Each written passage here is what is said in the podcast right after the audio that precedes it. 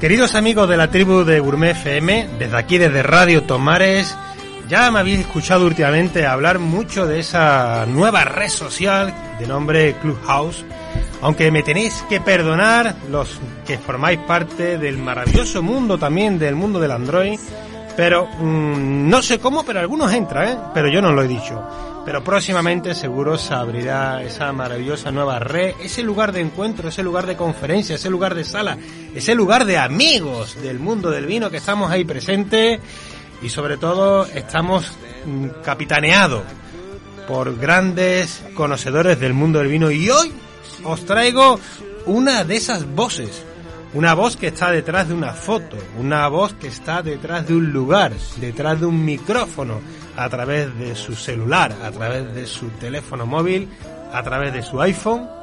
Y os presento al gran amigo de Clubhouse, Juan García Valle, un alicantino que nos está enriqueciendo de conocimiento del mundo de la monastrel, del mundo del fundillón y que por favor no podía faltar aquí a la mesa de Gourmet FM. Muy buenas, Juan. Buenos días, Fran, ¿qué tal? ¿Cómo estamos? Pues nada, amigo, aquí como un pez en un charco, como un cochino en un charco, en, en esta pecera que tenemos en Radio Tomare y que tenía yo muchas ganas de traerte aquí, que la gente te conozca. Y te digo una cosa, Juan, antes de empezar. Has hecho mal cogiéndome el teléfono porque ya formas parte de la tribu de Gourmet FM. Ese es el precio que tienes que pagar, ¿eh? Un placer. Bueno, Juan, va, eh, a mí me gusta esto, eh, aunque podemos decir que estás trabajando actualmente en la dirección comercial de Bodegas Virtudes, eres enólogo, pero vámonos, eh, no quiero tratarte como ni como un enólogo ni como un, un, director comercial. Te, permíteme que pase esa raya y nos vayamos a la, a la amistad y sobre todo a la persona, ¿no? Y luego eh, vamos a tener un poquito de tiempo, hablaremos sobre los vinos.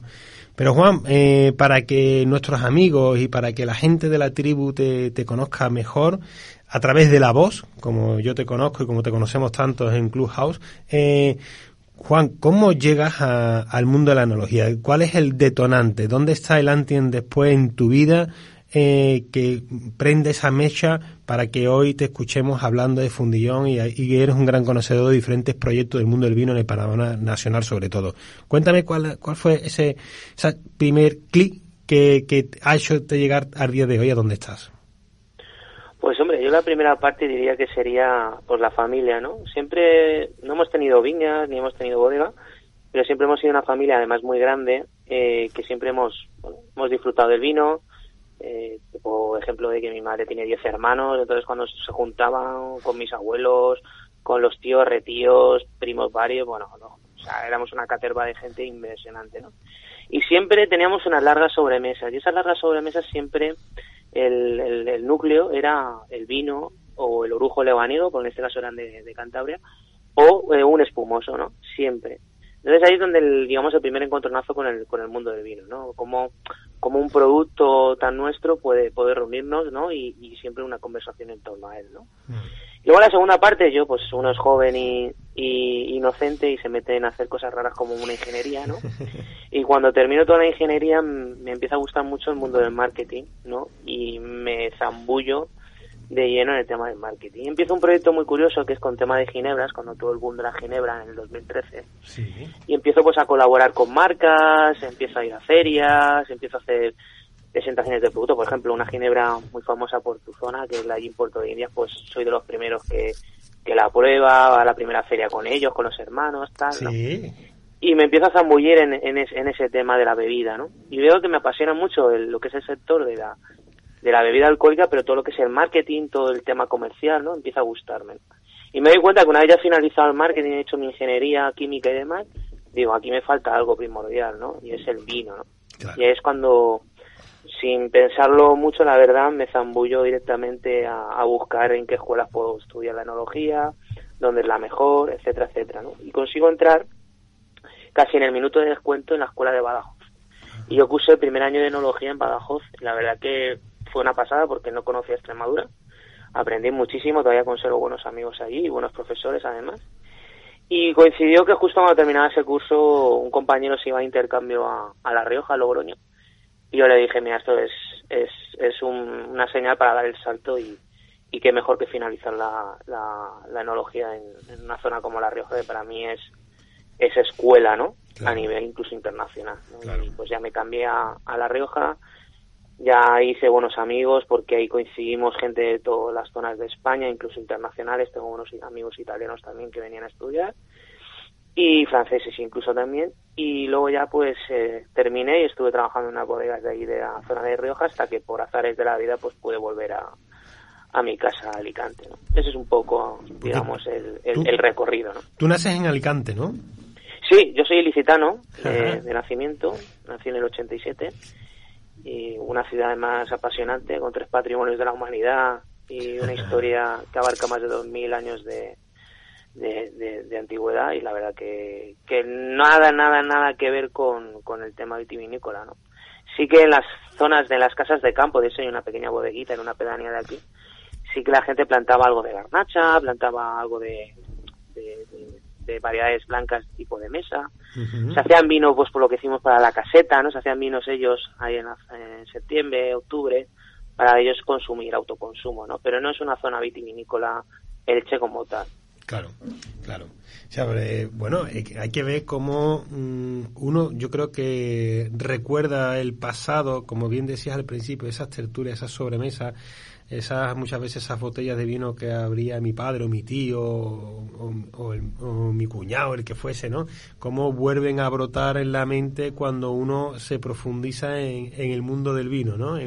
Eh, se da cuenta de, como lo que le llaman el efecto mariposa, ¿no? El, cosas que en su momento no tienen, a lo mejor al principio, ningún sentido, cuando tiras para atrás te vas dando cuenta de que que cada eslabón se va encadenando por sí solo hasta llegarte a, día de hoy a, tener proyectos apasionantes como el que tienes ahora mismo eh, con la Monastrel.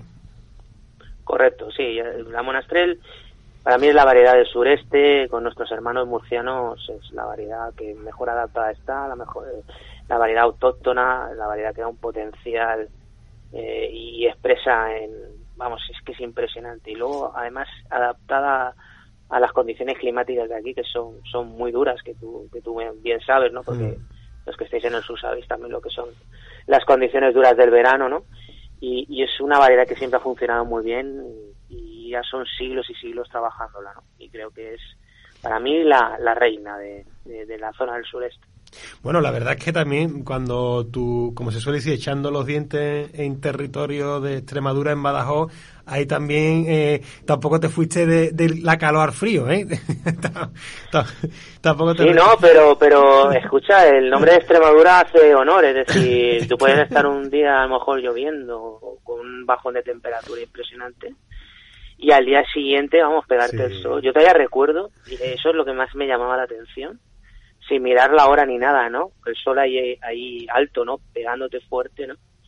De salir a comprar por la tarde, ¿eh? sol de tarde ahí dándote en la cabeza, ir a comprar y estar en el supermercado cerrado y ya sea las nueve y media pasadas. Digo, ¿cómo pasa las nueve y media de la tarde esperando este solazo? ¿no? Eso era lo que más me llamaba la atención. ¿Ahí, ahí tuviste contactos con el, con el método Champanois? ¿Llegaste a colaborar, a hacer algún tipo de proyecto? No, ahí estuve, bueno, uno de los compañeros eh, es uno de las bodegas Toribio de Vinapuebla. Lo hemos tenido aquí, ¿eh? Son de la tribu. Sí, pues el, Fernando Junior es compañero y amigo mío. Qué bueno. Y, y es así el contacto que estuve. Luego sí que sé que con otro compañero estuve en Romale haciendo algo de espumosos. Pero ahí básicamente, a ser el primer año de formación, apenas toqué, toqué algún viñedo, vi alguna elaboración, pero no, no, no toqué yo con mis manos técnicamente nada.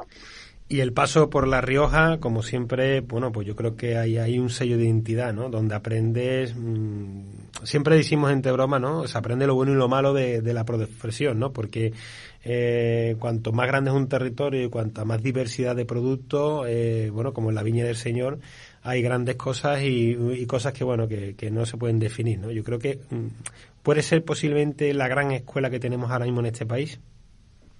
Sí, sí, porque las otras tres escuelas, o sea, las otras dos escuelas que diría que también tienen mucho que decir, que son Cádiz, ¿no? Con Jerez y, mm. Cataluña, concretamente con la zona de Tarragona, ¿no?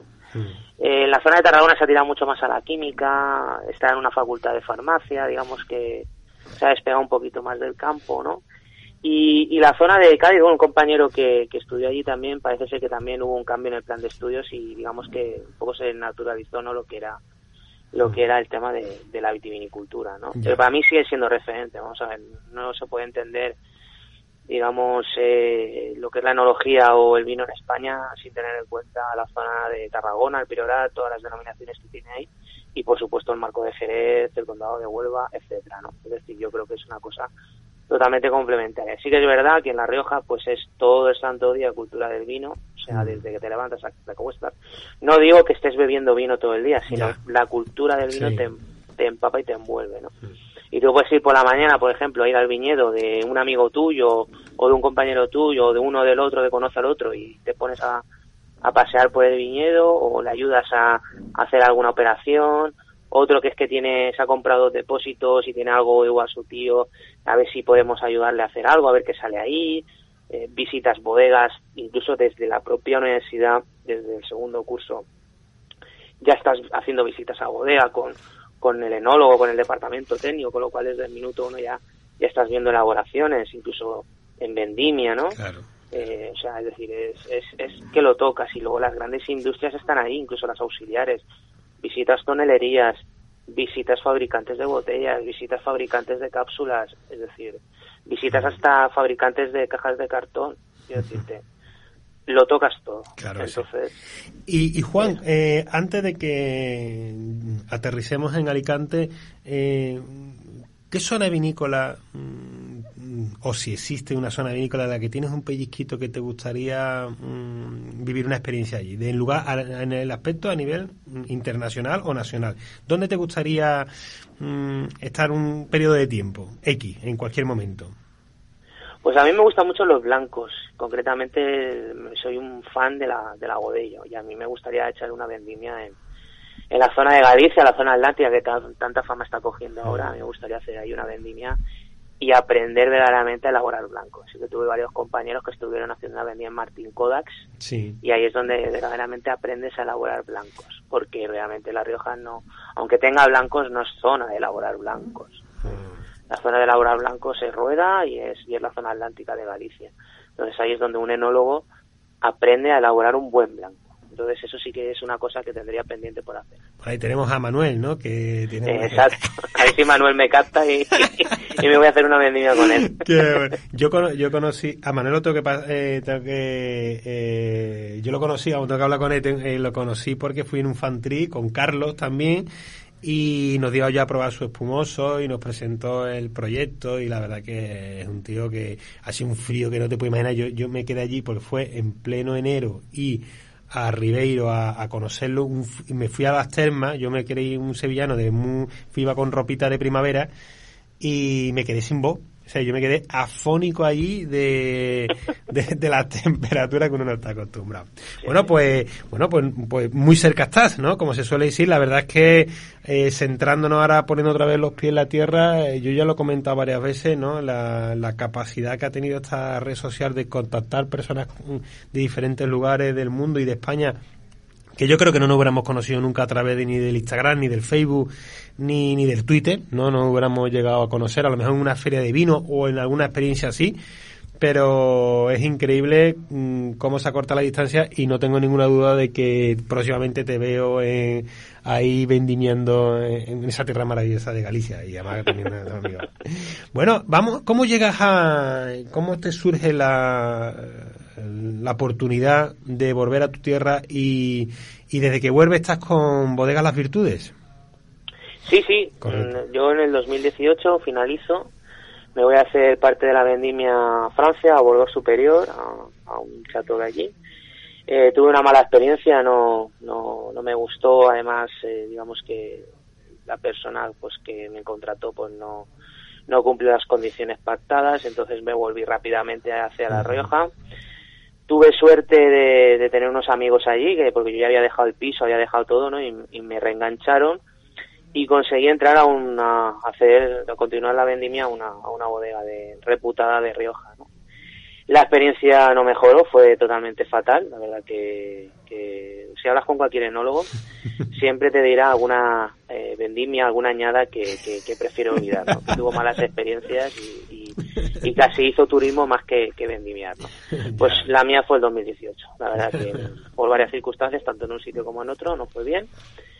Eh, estuve hasta noviembre de 2018 que coincidió que era nuestra graduación y como dije, me gradué, dije, como aquí ya no tengo nada que hacer, no no estuve en varios procesos de selección, no había nada que me cuadrara, etcétera, etcétera. Dije, pues mira, ya creo que es hora de volver a casa y, a ver, ¿no? ¿Qué, ¿Qué ocurre sabiendo que Rioja tenía mucha más probabilidad, ¿no? Por cantidad de bodegas que en Alicante, que las bodegas son las que son y no, no hay mucho más.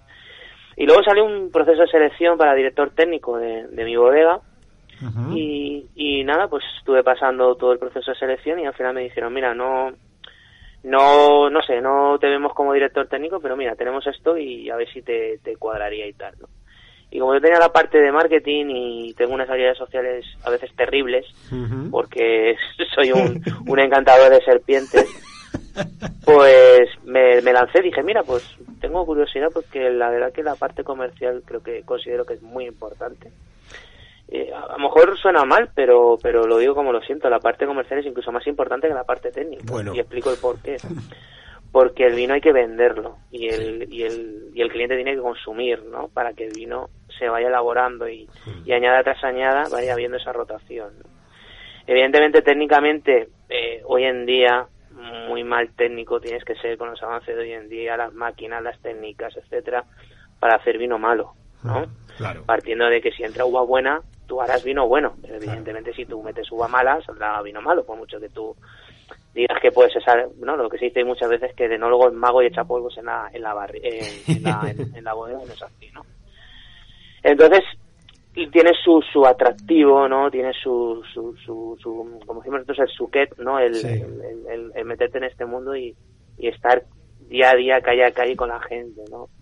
¿Qué tipo de vinos son los que demandan? ¿Qué qué vinos son los que más rotación tienen, qué mm. zonas te vas introduciendo, ¿no? Y poco a poco vas creciendo, ¿no? Y eso, pues la verdad es que me gusta mucho, ¿no? Ayer... de verdad que como todo hay días malos, ¿no?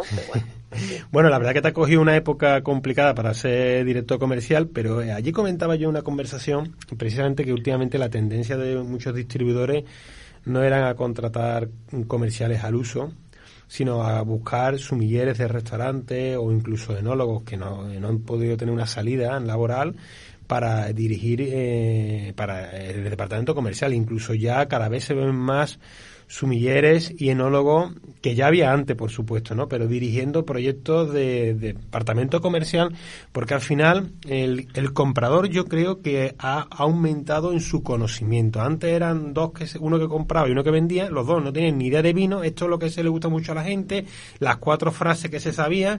y, etiqueta bonita. y, qué bien, y qué bien queda eso. Este, esto lo vendo mucho, esto lo yo no sé de vino, pero esto, esto lo vendo mucho. Y, y claro, eso, ese eso ya no funciona. Es decir, ya cuando tú te...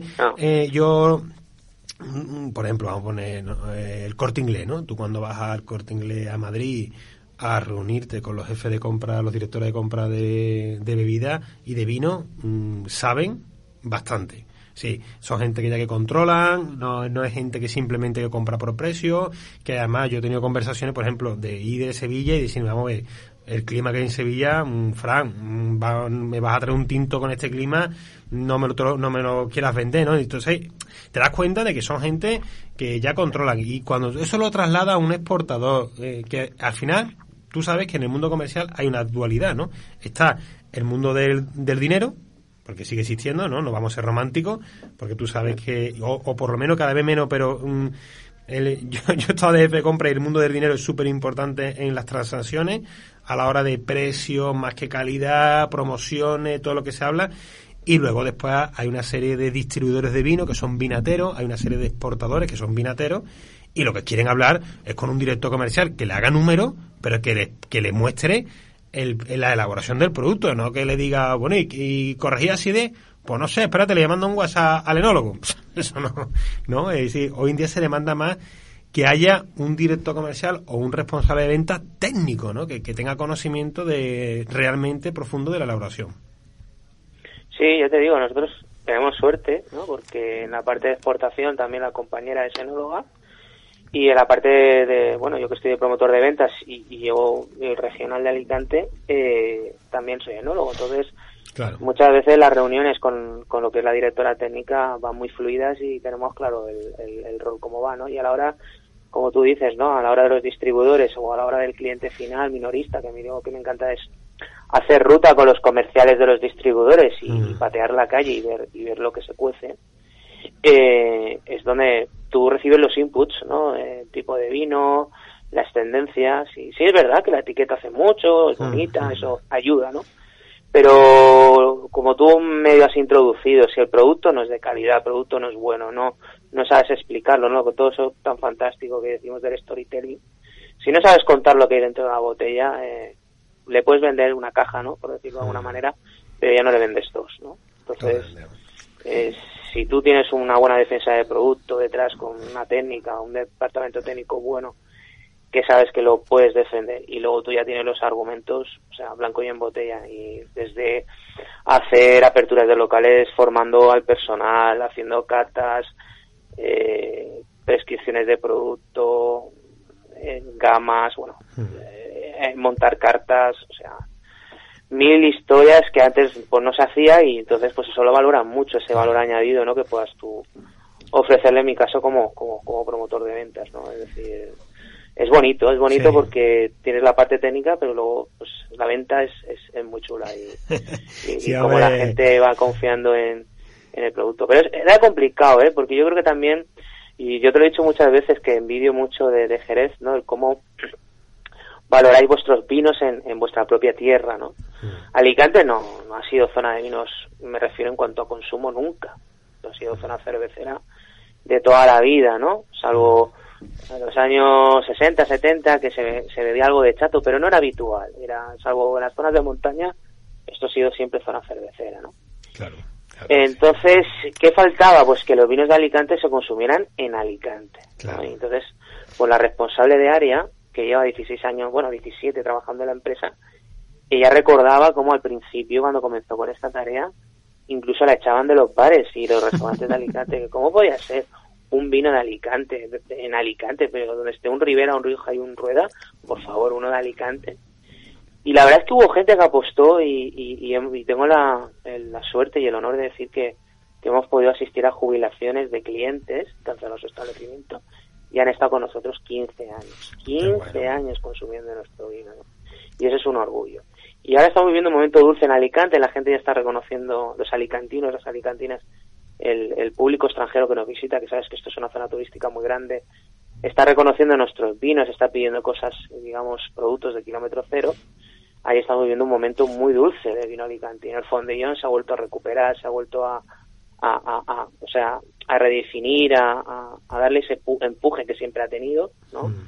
Y te puedo decir que sí, que estamos viviendo un, un momento dulce de los vinos de Alicante en Alicante, pero todavía hecho de menos, ¿no?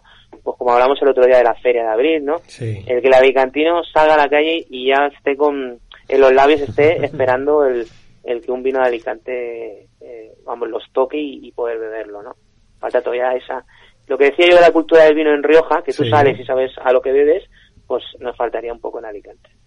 Pues eh, queridos amigos, vamos a hacer esa pausa, vamos a quedarnos aquí. En, hemos conocido a Juan García Valle, enólogo y gran conocedor del mundo del vino y de la monastrell en concreto. Hacemos una pausa y la semana próxima con, de la mano de Juan vamos a entrar en Bodega Las Virtudes y os voy a compartir también las sensaciones de cata que he tenido con los vinos que tenemos en la mesa de Gourmet FM. Así que ya sabéis que la semana próxima no os lo podéis perder.